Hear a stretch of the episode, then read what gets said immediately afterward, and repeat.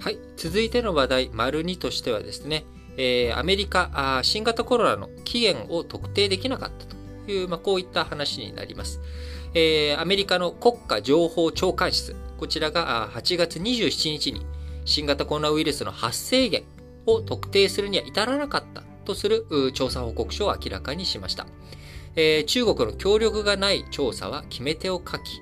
バイデンアメリカ大統領は中国に情報提供するよう重ねて要求したということになっております。えー、まあ、こういった報告書が出てきたことに対してですね、え中国側は反発をしているということですが、報告書の中ではですね、あくまでも期限、特定はしませんよというふうな態度にはなっておりますが、あそこには2つの仮説が妥当だということで挙げております。1つ目が、中国も主張している、まあ、動物から人間への感染。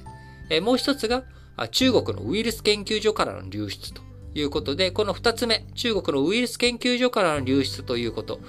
こちら世界でも、まあ、懸念懸念を持っている疑惑を持たれているという内容になっております。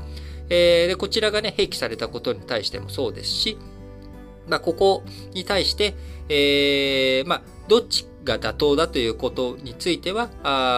わからないということで、えー、そこには情報機関の意見が分かれているというふうになっております。で、えー、今回、えー、そこには18の情報機関があるあるわけですけれども、えー、4機関とアメリカ大統領の諮問機関である国家情報会議は、えー、動物からの感染を指示したと。えー、一方、1機関は中国の研究所からの流出説を指示したということになっており、えー、報告書の用紙ではですね、新たな情報を得られない限り、期限についてより信頼性の高い説明は提供できないというふうにしており、中国のウイルス研究所からの流出、こちらを否定はしないという状態になっているわけですね。えー、現段階で真相解明困難という立場である見解を示したということですから、先ほど申し上げました通り、バイデン大統領の方からステートメント、声明の中で、米国は志を同じくする国とともに情報を完全に共有するよう中国に圧力をかけると表明をし、中国の非協力的な姿勢が期限を特定できないんだという、まあ、こういった、えー、注文の付け方になっているということになります。えー、研究所流出説、完全に否定をしなかったというのは国際社会にとって最大の課題であるコロナをめぐる問題を、えー、こちらを使ってですね、中国に対する包囲網構築に利用したいというアメリカの思惑、えー、これが透けているということから、えー、中国の外務次官はですね、28日、報告書は完全な政治報告、虚偽報告であり、科学性も信頼性もないとの談話を出したと。いうことで、えー、米中の対立一段と深まっていくのは確実な情勢となっております。えー、もう完全にですね、えー、20世紀、日本が、流浄湖事件、え満州事変を起こした際にですね、え国際連盟の方から派遣されてきたリットン調査団、こちらのリットン報告書をめぐっての、まあ、あの、欧米各国と中国含めたものとの日本の見解の相違、違いがですね、バチバチにぶつかり合ったと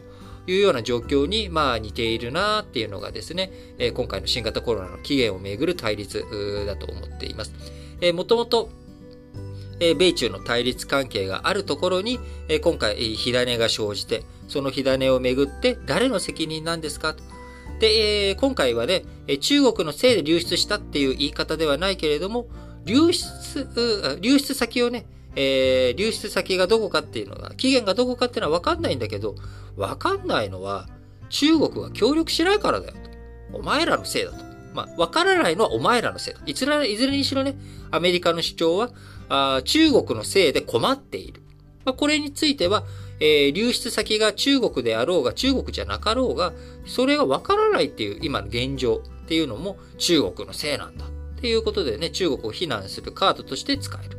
えー、で、中国としては、えー、そんなもん、完全にね、えー、濡れ衣だというような、まあ、こういった言い方に今なっているということですが、あ引き続きね、えー、新型コロナをめぐって、まだ、えー、そもそもの期限がどこかも分かっていない。えー、ちゃんと分かっていない。えー、そして、えー、それに対する対策が妥当だったのか、えそして今、デルタ型など、もう蔓延ね、今現時点でもワクチン打っても蔓延が止まらないっていう状態の中、どういうふうに、まあ、こういった問題を収束させていくのか。あその上でですね、アメリカを含めた先進諸国の舵取り、国際協調が試される時間、えー、がこれから迎えるのかなと思っています。